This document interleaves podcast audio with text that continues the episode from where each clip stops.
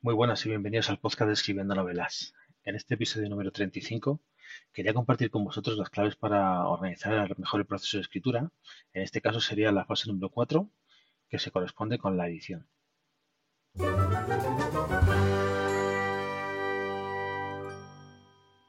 Bueno, la autora de este ciclo de, del proceso de escritura, que es Iria López Tejero, nos dejó pues cinco, cinco fases en su blog de Literautas y, como nos enumeraba, pues se podría dividir el proceso de escritura en cinco partes, que serían la preescritura, la escritura, revisión, edición y publicación. En este episodio, como he dicho, vamos a tratar el cuarto de los puntos, que es la edición de nuestra novela.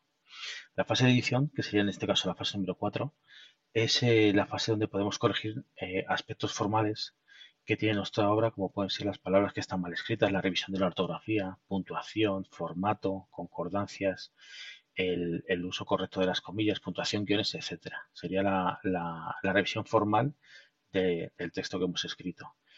Con un buen procesador de textos, como puede ser el Word o cualquier otro similar, podemos solucionar un porcentaje bastante alto de estos errores porque ya solo durante el proceso de escritura el Microsoft Word pues de manera visual te va, te va notificando y te va subrayando las palabras que están mal escritas o que considera que están mal escritas, porque algunas veces no es que estén mal, simplemente a lo mejor hay que poner una coma delante y, con eso se soluciona o falta el acento, lo que sea, pero en cualquier caso ya te lo va, te lo va mostrando, con lo cual muchos de esos errores ortográficos que, que cometemos al escribir, sobre todo por hacerlo rápido, pues se pueden corregir en el Microsoft Word.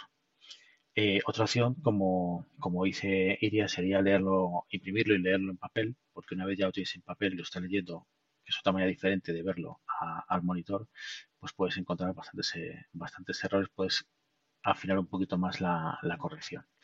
incluso a través de lectores, de gente que conozcamos, pues que nos puedan hacer el favor o, profesionales de, de edición que puedan revisarlo y que puedan encontrar cosas que nosotros hayamos podido pasar por alto. En la edición de nuestra obra podemos destacar, según nos comenta ella, varias secciones. Una sería el formato, que se corresponde pues eh, con la configuración de los márgenes, el tipo de letra que queremos usar, la separación entre las líneas, la forma en la que titulamos los capítulos para que sea siempre homogénea y, y todo ello pues siempre, como digo, con un criterio homogéneo para que siempre margen, tipo de letra, todo sea homogéneo y quede visualmente mucho mejor. Tenemos otro punto que sería la ortografía y la concordancia, donde debemos revisar pues cualquier falta de ortografía que tengamos, las palabras que estén mal escritas, repeticiones constantes de palabras, hay maneras de ver cuántas veces has puesto una palabra en un texto, eh, los tiempos verbales, concordancia de los adverbios, con adverbios, etcétera.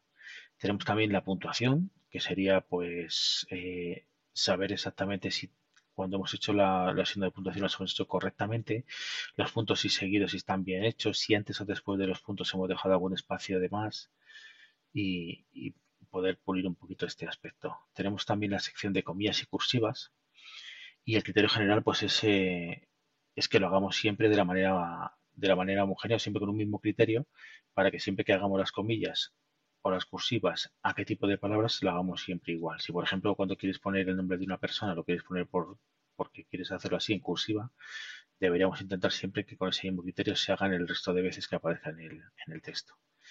Luego tenemos también los diálogos, que es lo mismo. Eh, la manera en la que te guste escribir el diálogo, pues debe ser homogénea siempre durante todo, toda nuestra novela.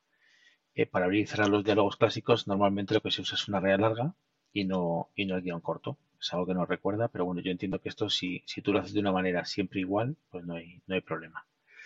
En cualquier caso, esta se corresponde con la fase 4, que es la fase de edición. Nos quedaría la fase número 5, que es la fase de, de publicación de nuestra obra.